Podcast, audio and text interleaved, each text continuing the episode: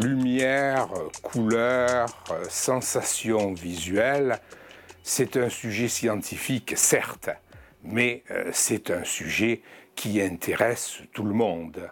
Chacun a sa couleur, a ses couleurs, a ses lumières. Et euh, l'artiste comme le poète euh, sont des gens qui peuvent se prétendre autant spécialistes que le scientifique dans ce sujet. La lumière, les couleurs, ce sont des sujets de controverse sans fin. Emblématique à cet égard est la fameuse controverse Goethe-Newton sur les couleurs. En 1666, Isaac Newton s'est procuré un prisme pour étudier les phénomènes colorés. Il a fait un trou dans son volet et il a pu allumer un faisceau de soleil. Il a interposé un prisme et il a été émerveillé par les couleurs qui ont été vues là.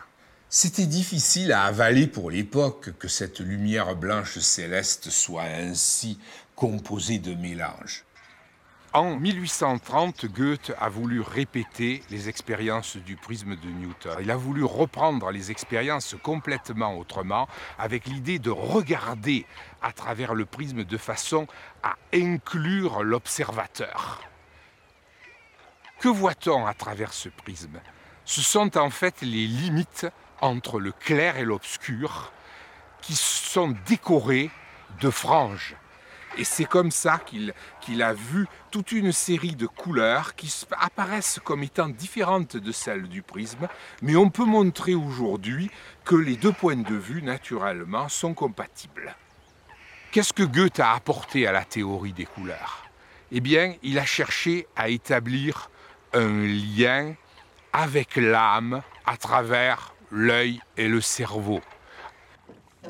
Nous aurons aussi à nous poser des questions du genre est-ce que euh, nous voyons tous les couleurs de la même façon?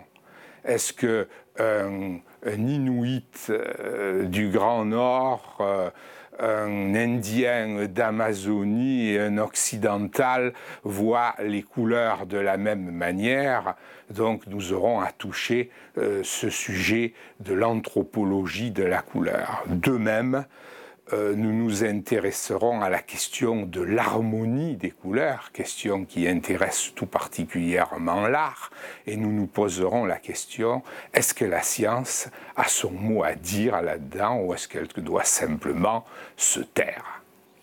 Alors j'ai conçu un cours qui s'appuie beaucoup sur les questions de l'enfance. L'eau du lac est transparente. Si j'en prenais un verre, là, vous verriez qu'elle est propre et parfaitement transparente. Le ciel, qui est constitué d'air et de vapeur d'eau aussi, est complètement transparent aussi. Alors d'où viennent les couleurs? Quelle est la teinture qui permet de teindre le ciel et de lui donner cette coloration si bleue? Nous allons partir à la recherche de ces couleurs, appelons-les physiques.